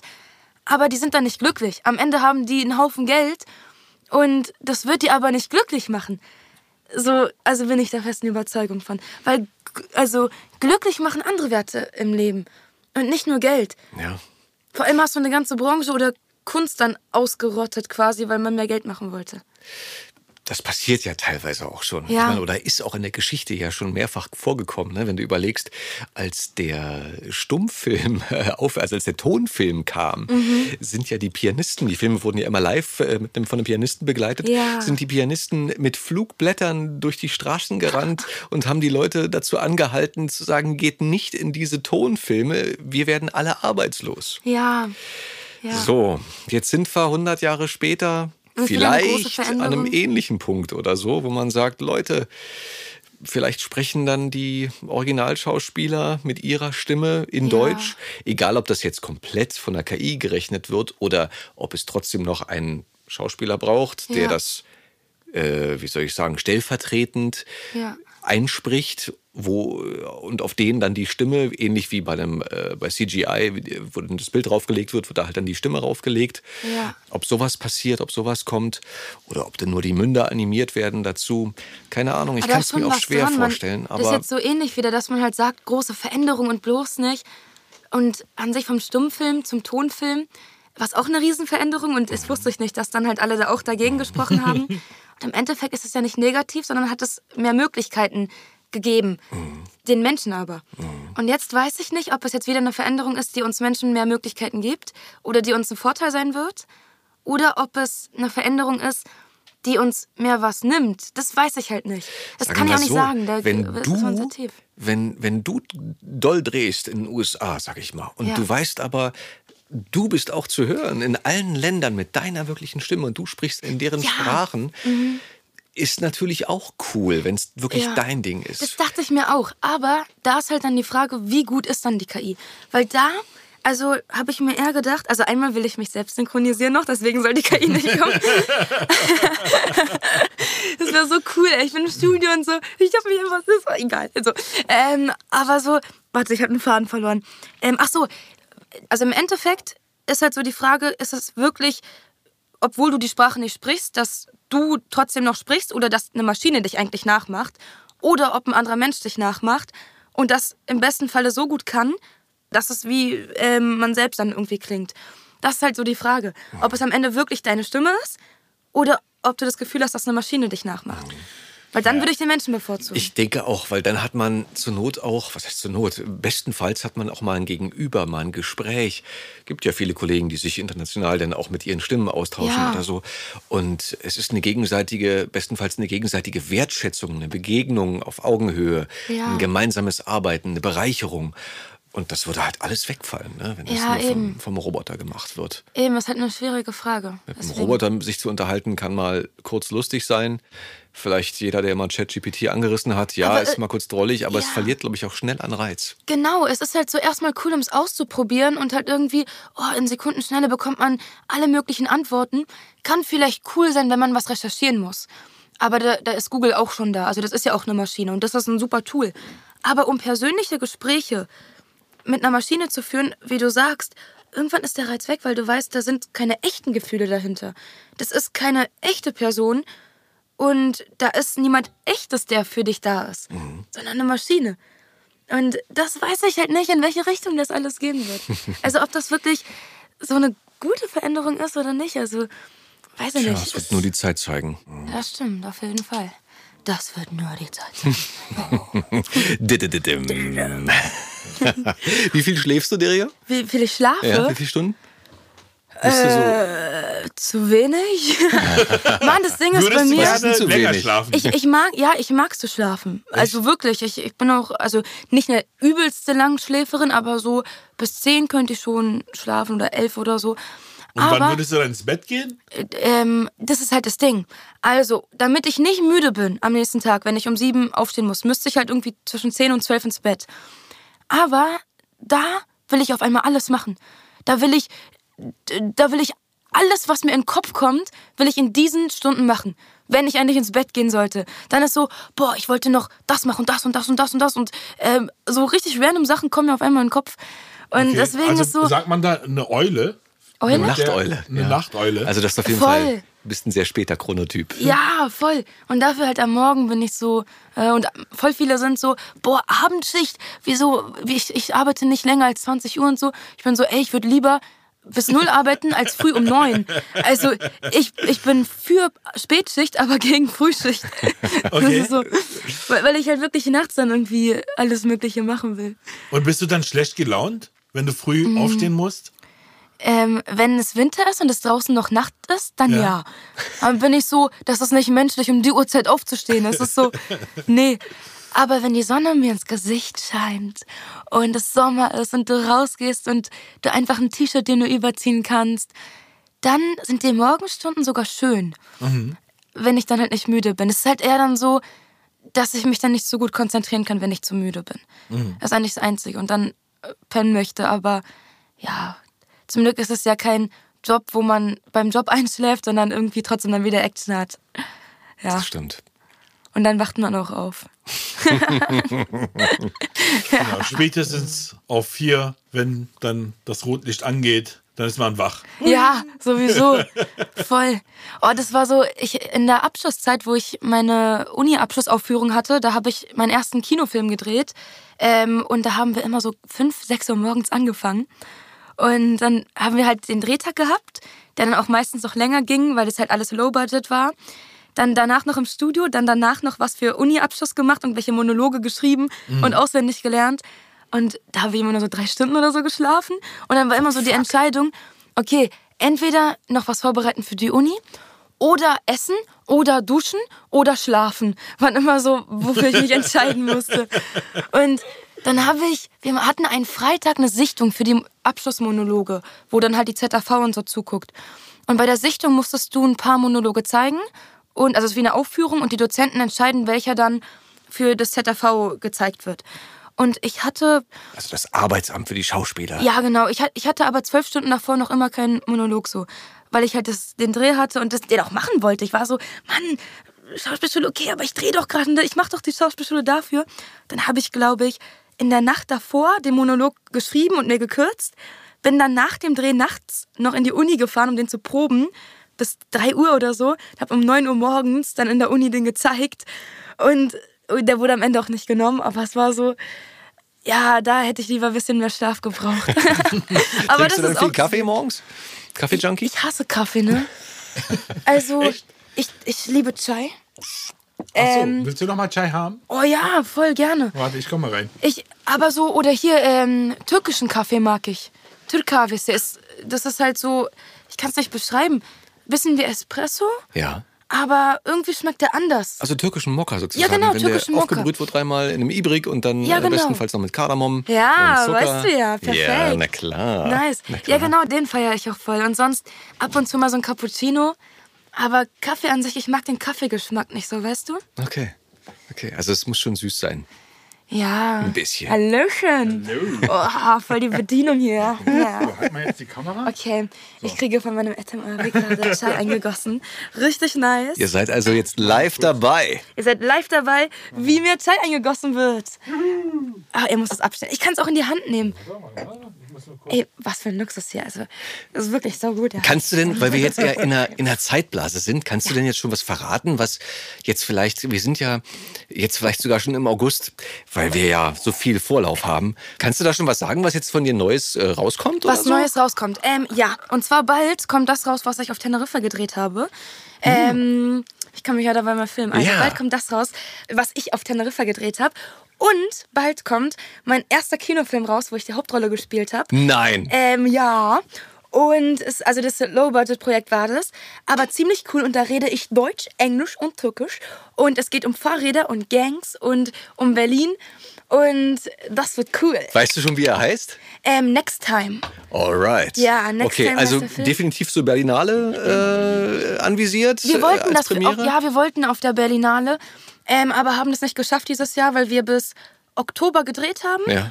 Und das werde ich gefilmt. Musst du dann irgendwann einreichen. Und ähm, der ist jetzt noch immer im Schnitt, weil das halt lange dauert. Aber hoffentlich nächstes Jahr oder vielleicht auch Cannes oder so, das wäre voll cool. Boah, wir drücken fett die Daumen. Ja, ey. Mann. Und hoffentlich werde ich dann nach Hollywood eingeladen. Das wäre richtig Baba. Ey, wenn War nicht so mit geil. dem Ding, dann mit dem nächsten. ey. Du schaffst ja, das. ja. Oder halt auch, ey, in der Türkei drehen die gerade auch so viele krasse Netflix-Serien. Und tatsächlich, ich wurde für ein Casting eingeladen. Ähm, für Der Club heißt es auf Deutsch. Da gibt es schon eine erste Staffel. Ja. Für die zweite Staffel wurde ich gecastet. In halt der Türkei mit einem E-Casting. Mhm. Und es wurde bei Sabine Falkenberg synchronisiert. Und es wäre so cool, vor allem ich mag Sabine so. So, ich habe mir das auch erzählt. So wäre ich einfach dafür genommen worden, dann hätte ich mich selbst synchronisiert hier für die türkische Serie. Das wäre voll geil. Grüße geht raus. Ne? Ja, ja, ja, genau. Äh, wer hat demnächst ähm, Das kommt nämlich bald, ja. den, den, den zweiten Block? Äh, ich wurde angefragt, ob ich den Ah. aufnehmen würde. Ja, wird Und, bald aufgenommen. Ähm, aber leider überlappen sich meine Termine. Ach so. Hier, aber den zweiten Block werde ich aufnehmen. Krass. Ja, ey, wäre ich dabei wäre, das ist auch so krass, oder? Bist du dabei? Nein, ich wurde halt nicht genommen, weißt du? Also das nicht Casting synchron, sondern Schauspiel, ja genau. Also Kamera. Eben. Das wäre so geil gewesen, aber Irgendwann. Hey, es kommt, es kommt, es Ja. kommt. Du hast ja noch so viel Zeit. Du bist ja, das ist ja das Schöne daran, dass man, wenn man so jung ist, dass du äh, wahrscheinlich, also hoffentlich, wahrscheinlich, wahnsinnig viel Zeit hast, um den ganzen Scheiß noch zu machen. Ja, ich hoffe.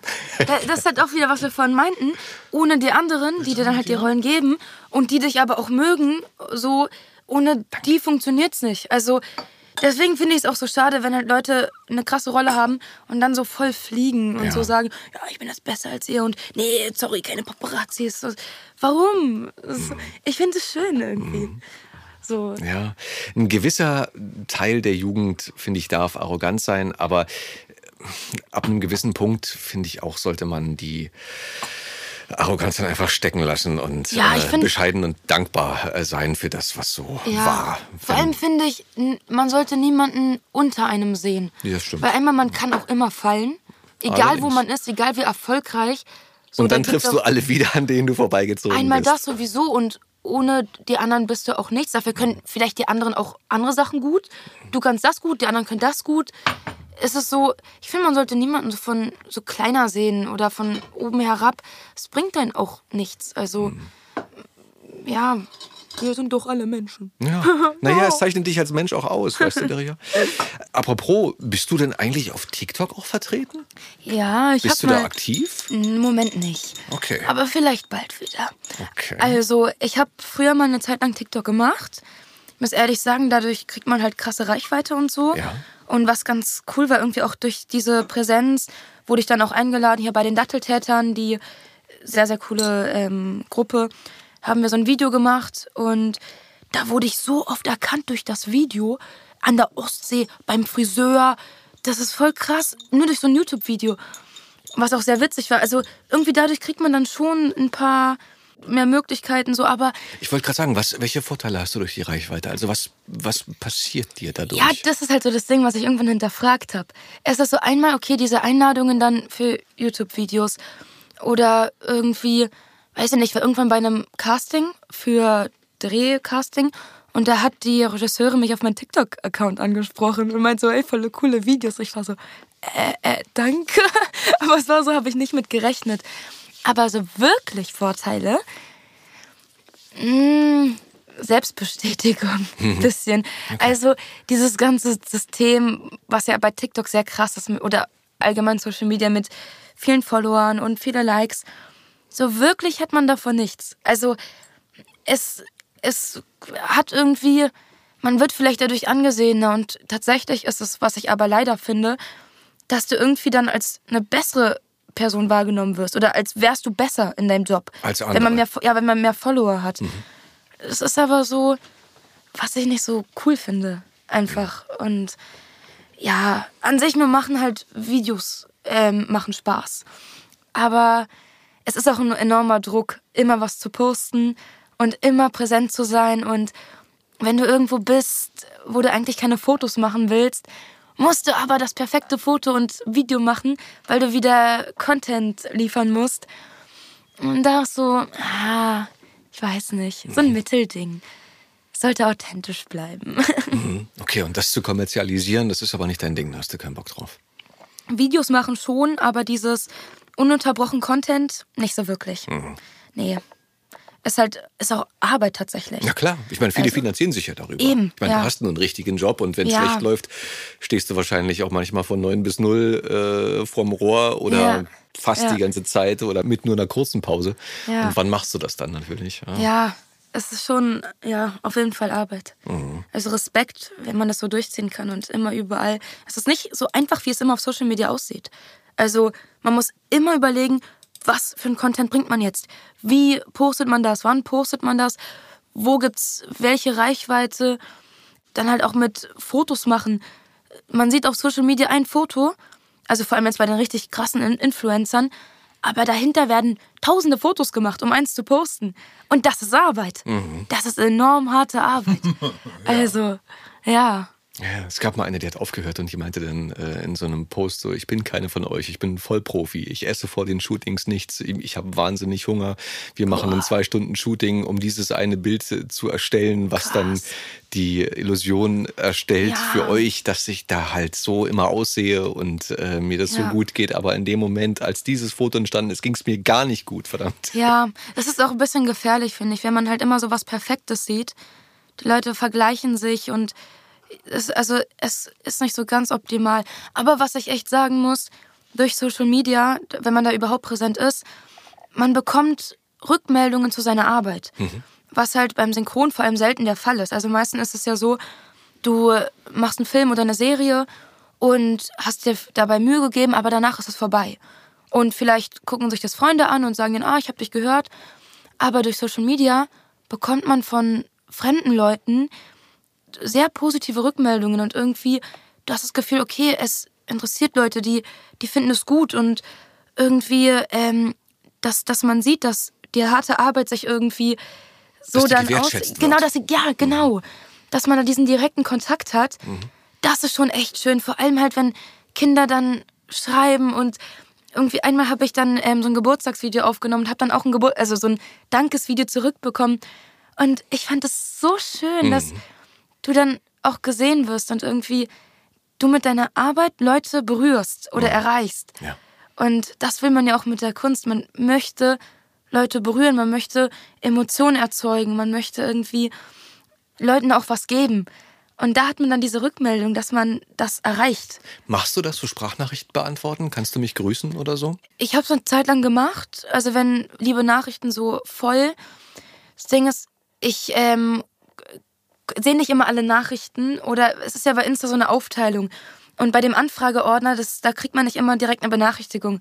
Viele übersehe ich und sind dann auch schon länger her und dann ist so, ah, ähm, und tatsächlich sind viele Anfragen auch von älteren Rollen, wie ich gar nicht mehr klinge. Also zum Beispiel Edith aus Ich einfach unverbesserlich, da war ich zehn oder neun. Und so klinge ich halt nicht mehr. Dann Ja. ist so, dann mache ich es ein bisschen ungern. Aber so aktuelle Sachen oder meine Geburtstagsnachricht finde ich voll schön. Also das mache ich dann auch gerne. Hm, Okay. Ja. Gut. Hoffentlich kommt jetzt kein Riesenansturm, dass du der, der Welle gar nicht mehr gewahr bist. Ähm, Ja, aber man, man hat ja auch bestimmt nicht die Zeit, jetzt das, was an der Masse kommt. So, wenn man jetzt mal bedenkt, dass man, sagen wir mal, fünf Minuten, ja, jetzt für eine Anfrage einen Zeitaufwand betreiben würde. So, und wenn du jetzt 50 Anfragen bekämst, Ja. so, und das hochgerechnet, das macht schon echt Ja. Zeit aus. Und dafür äh, hat man ja im Alltag dann nicht mehr die Zeit. So, Ja. irgendwann kommst du nach Hause, willst auch deine Ruhe haben, du musst dich ja auch ausruhen, dann brauchst du ja auch deinen Schlaf. und außerdem hast du bei vielen Rollen ja auch gar keine Vorlage. Die haben wir ja immer beim, beim Sprechen, beim Ja, genau. Synchronisieren. Manchmal weiß und dann ich gar mach nicht. mal sowas wie, wie so und so. Und dann denkst du, naja, ah, so aus dem Kalten ist es ja schwer, weil wir bedienen ja das, was uns gezeigt wird. Genau. Und da lehnen wir uns an. Es ist ja nicht. Ja, und nicht jede Rolle hat so den Satz, den man so mit der Rolle verbindet. Das Ja. ist ja bei manchen schon da, aber bei wenigen Rollen. Und da muss man halt immer gucken, ah, was hat die überhaupt gesagt? Und das ist halt auch noch da. Hast du so eine. Ein Hinweis, dass die Anfragen, die kommen, die müssen dann die Texte gleich mitschicken. Ja, stimmt, stimmt. Das machen sie sogar teilweise, aber Ja. Ja. trotzdem hast du ja nicht den Originalschauspieler, an den Ja. du dich anlehnen kannst, ne? wie der eigentlich klingt. Du Und das ist ja auch das Ding, man verstellt zwar nicht die Stimme, aber die Stimmfarbe geht ja schon immer mit. Also Ja. bei mir ist so, ich gucke der Schauspielerin in die Augen und automatisch passiert dann einfach was mit einem. Und eine lebendigere Person, bist, da bist du automatisch ein bisschen höher. Bei einer sehr mysteriösen Person, die so irgendwie Augen hat, wo man nicht so viel rausnehmen kann, wo die so unberechenbar ist, ist man automatisch automatisch ein bisschen dunkler oder so. Und diese Vorlage hat man dann nicht, wenn man eine Sprachnachricht Genau. macht. Plus hast, den Text. Hast du so eine Charge oder eine Rolle, wo du eine große Charge machst? Nicht so wirklich. Also ich synchronisiere ja auch mehrere Jungs so. Und also so wirklich Charge mache ich nicht, aber ich mache mir so ein bisschen tiefer dann irgendwie, ey, ja, was geht? So, ey, äh, sowas mache ich. Aber, oder irgendwie, wenn was Lebendiges ist, bei Dora habe ich dann, hi, ich bin Dora. Äh, Könnt ihr Zwergelefanten sagen? Also dann so ein bisschen höher. Aber eigentlich bin ich schon ich selbst und gehe dann halt so ein bisschen einfach mit und nehme es vom Original ab. Okay. Und das passiert eigentlich automatisch. Also so krass verstellen, nicht so wirklich. Und wo sprichst du Jungs? ähm, bei Danger Force habe ich Miles gesprochen. Stimmt. Aber ich habe den jetzt abgegeben zur zweiten Staffel, weil der ist halt auch in Stimmbruch gekommen und es kam nicht mehr so ganz aus dem Gesicht und da habe ich mich auch ein bisschen unwohl gefühlt. Aber das Witzige ist, ich habe den Typen Terence Little Garden High heißt der. Der hat auch so einen coolen Namen. Den habe ich schon mal gesprochen in einem Film bei Coffee und Kareem. Und ähm, da hat er die Hauptrolle Kareem gesprochen. Den Film müsst ihr euch angucken. Das ist so witzig. Da, da ist auch ein Rap, den Fabian Kluckert live getextet hat im Studio. Und guckt den euch einfach an. Ein Rap vor einer Schulklasse bei Coffee und Kareem. Und Takte noch von dem Rap? lieber nicht. Das, das ist voll mit Ausdrücken. Guckt euch an. Und den habe ich dann halt auch bei ähm, Danger Force Wie alt jetzt nochmal gesprochen. Zwölf? Elf? Irgendwie sowas. Ja, ich mal halt ein bisschen tiefer so und so ein bisschen, äh, ja, der ist auch so ein bisschen chillig, lässig. Bisschen buschikoser. Boah, ich, ich, hab- ich Siehst du, keinen jetzt, Satz jetzt, sind Kopf, wir, weißt jetzt du? sind wir an der Stelle, wo du die Textzeile mitliefern musst. ja, genau. Ich möchte bitte einen Döner mit Ey. äh, Soße und Salat. Ey, ich möchte gerne einen Döner mit Soße und Salat. Ja, voll cool. Und ich bin Miles aus Danger Force. Runter die Röhre, hopp. Nein, rauf die Röhre, hopp. Oh yeah. Chakalaka. Ah, geil, Millionen Fans werden sich jetzt freuen. ah, danke ja. Sehr cool. Äh, macht dir das Spaß, Jungs zu sprechen? Bestimmt, oder? Ähm, ja, also, das Ding ist so, ich wurde eine Zeit lang sehr viel auf Jungs besetzt. Und dann will ich auch mal wieder die Mädchen sprechen. Ja. So, es ist ganz cool, irgendwie so ein Ausgleich, vor allem halt so bei witzigen Sachen. Und jetzt weniger, aber früher vor allem, die Jungsrollen waren meistens die cooleren Rollen, die irgendwie mehr Action hatten, wo irgendwie so mehr Power, man konnte sich so richtig reinsetzen und es war manchmal auch dann wie ein Sport, weil das so einfach, man könnte sich da auch auspowern. Aber jetzt sind halt auch sehr coole Mädchenrollen immer mehr. Ähm, oder hier bei, bei Firebuds, das ist eine neue Disney-Serie, da spreche ich einen Feuerwehrjungen, Bo. Und da durfte ich rappen, da durfte ich singen. Richtig cool. Und da habe ich sogar ein Spielzeug gesprochen. Also in echt. So nicht synchronisiert, sondern was dann. Was man kaufen der, kann. Ja, was man kaufen kann. Cool. Und ich, ich freue mich so, wenn es draußen ist, werde ich meinen Cousinen und Cousins in der Türkei holen. Ja. Obwohl die kein Deutsch können, ist mir egal. Cool. Gratuliere. ist auch immer so, wenn ich im Fernsehen bin, äh, mein Vater ruft alle nach Hause. Und wir hatten früher eine Mini-Wohnung, beziehungsweise wir hatten, wir haben immer auf dem Boot gepennt und irgendwann hat er sich eine kleine Wohnung geholt und das war so ein Mini-Wohnzimmer. Alle kamen rein, niemand konnte Deutsch und alle warten darauf, bis ich im Fernsehen zu sehen bin. So, obwohl es halt eine, irgendeine deutsche ZDF-Serie war. Geil. Ja. Süß. Und alle jubeln. Yeah! Ja, das ist Ja, ja. cool. Deswegen, wie, wie cool das wäre. So, ich wurde auch einmal angefragt für eine türkische Serie. Ähm, Sultan Süleyman oder irgendwie, irgendwie so eine Serie wurde gedreht. Ich wurde nur angefragt, aber wurde auch nichts draus. Das hat mir mein Vater erzählt. Er so, das ist mein Lieblingspascha und so, es wäre so cool. Ich wäre so stolz, wenn du da mitmachst. Das war so Das geil. kommt alles noch. Das kommt. Ich Ja. wollte gerade sagen. Ja, voll. Ja, ja, ganz entspannt. Und dann kommt so viel, dann kannst du gar nicht alles machen und musst Sachen ablehnen, weil du gar keine Zeit hast für alles. Ja, das ist aber auch schwierig dann. Ja. Das war immer in der Uni-Zeit so. Wenn ich halt viel Uni hatte und dann halt aber auch coole Rollenanfragen, ich habe dann beides gemacht. So, obwohl dann die Zeit das eigentlich gar nicht hergegeben hat, weil ich dann auch nicht Nein sagen konnte. Weil ich dann schon auch das machen wollte. So. Also, ja, mal gucken. Ach, Deria, von dir wird bestimmt noch viel kommen und das ist mega cool. Ich Ich bin hoffe. wahnsinnig gespannt auch, was bei dir noch äh, an, an oder ins Repertoire reinkommt, an Rollen, an verschiedenen Mhm. Rollen. Ähm, Ja. Du wirst ja weiterhin äh, schräge Typen sprechen, bestimmt auch Ladies sprechen. Ähm, da ist ja eine Menge, Menge, Menge machbar. Ja. Mm, Und vielleicht, ähm, da wir uns ja so langsam dem Ende nähern, Mhm. ähm, werden wir uns in einigen Jahren, wenn wir das noch machen, Ja. noch einige Zeit, also ich hoffe natürlich, aber werden wir uns dann wieder, äh, wieder treffen, wieder hören und dann lachend auf die Aufnahme von vor hm, Jahren zurückblicken und sagen, weißt du noch damals und weißt du noch, was jetzt ist? Ja, stimmt. Das wäre geil, Das wäre echt cool. wenn du Voll. dann noch mal zu uns kommst. Sehen wir mal in so 10, 20 Jahren oder Krass. so. Mal gucken. Das wäre schon geil. Krass. Nice, ey. Ach, Deria, danke schön für deine Zeit und für die Ey, ganzen danke- Stories, die du mitgebracht Danke hast. euch, war richtig cool hier. Mit Tee und Cola und, und Nüssen und ja, also cooles Team seid ihr. Danke, das gehört dazu mit den Nüssen und der Cola. Das ist doch klar. Damit, damit die Zuschauer auch Appetit bekommen. Guck mal her. Lecker. Ich mach mit. Bekomme ich auch jetzt. ASMR. Also Leute, ich hoffe, euch hat's gefallen.